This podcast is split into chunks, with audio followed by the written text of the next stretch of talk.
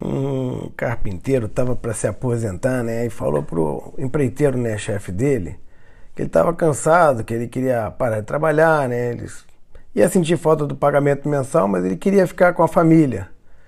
Aí o empreiteiro sabia, né, que ia perder um dos melhores carpinteiros que ele tinha. Ele falou: "Olha só, tudo bem, eu concordo, mas eu vou querer que você faça um último serviço para mim. Você vai construir uma última casa aqui para mim." Aí o carpinteiro, né, começou a construir a casa, mas como já estava na cabeça já sem paciência, já pensando de como ele parar e tudo, ele construiu a casa sem nenhum empenho, né? Pegou material de baixa qualidade, mão de obra de segunda, não estava com saco, né? A casa ficou horrível, né? E no final ele fechou a, a carreira dele da forma assim, mais lamentável possível. Quando o empreiteiro chegou para inspecionar a casa, né, ele pegou a chave, viu a casa e falou assim: toma aqui, e deu a chave para o carpinteiro. Falou: Isso aqui é o presente que eu quero te dar. E o carpinteiro pô, olhou aqui e falou: Cara, que coisa, puxa, eu não sabia disso, porque se eu soubesse eu teria caprichado melhor, né? A casa ia ser para ele mesmo, né? Se ele soubesse, ele teria usado melhor material, melhor mão de obra e tudo, né? Agora ele vai passar o resto da vida tentando consertar a casa que ele fez. E isso acontece muito com a gente também, né? A gente às vezes, né, nas ações, a gente não faz o melhor que a gente pode e depois que a gente acaba aquilo, na verdade, a gente vai ver que a gente é reflexo do que a gente fez e se não fez direito, você acaba tendo a tua casa é, da mesma forma, né? Essa paraxá se chama Pinhas. É, mas voltando só na paraxá passada, no finalzinho dela, é, tinha o Balaque que queria destruir o povo judeu, né? Ele é um antissemita e, queria destruir com palavras, já com maldição. Mas ele tentou então no, no finalzinho da paraxá com outra forma. Ele mandou mulheres medianitas, né, para seduzirem os jovens. E isso estava dando certo, né? Até quase 24 mil pessoas judeus, né, naquela época estavam morrendo, né? E até um príncipe, Zimran, ele foi seduzido lá por uma medianita e até no ato público veio Pinhas, que era um levita, né? E Pimba matou os dois, né? arriscando até a vida dele, né? O que, que é diferente, né? Que aconteceu depois com Pinhas?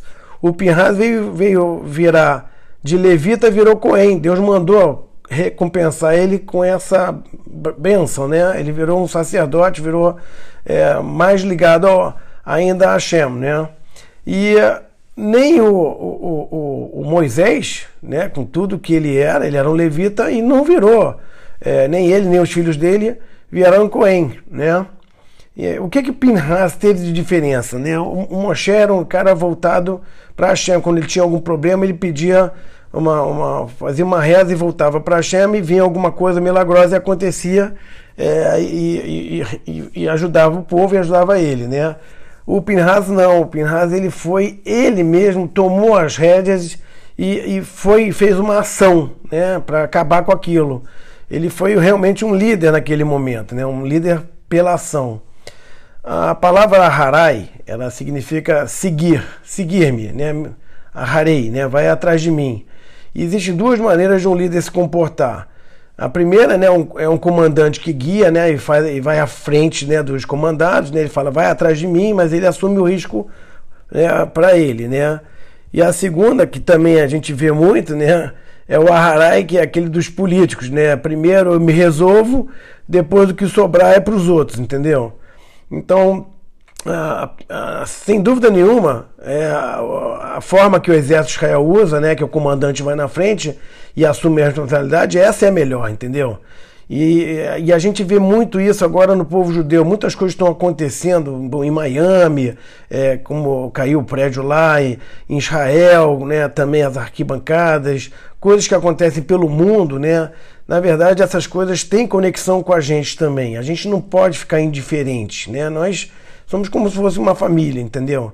Então, só para terminar a Paraxá, ela fala sobre um caso, né, de uma mulher que é, me mostra, né, como é uma mulher importante, que era um, uma, uma família de mulheres que perdeu o pai e na divisão da terra não iam ganhar nada. E elas reclamaram com Moshe e Deus mandou, não, tem que dar para ela Sim, um pedaço. Elas, elas também têm uma importância muito grande.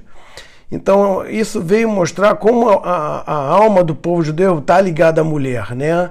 É justamente o que o Balaque queria destruir. Então, quando a gente diz que o homem pode ser a cabeça, a mulher é o pescoço. Porque realmente ela leva o homem onde ele quer, ela leva a família inteira onde ela quer, entendeu? Então, que a gente possa ter o apoio das mulheres, sabe, sempre voltados para as práticas judaicas na nossa vida e elas sejam nós, as construtoras, né, os, as carpinteiras que a gente precisa ter na nossa vida para a gente ter uma casa bacana no final também, né? Então, que a gente tenha bons atos e boas intenções com elas. Beijo a todos.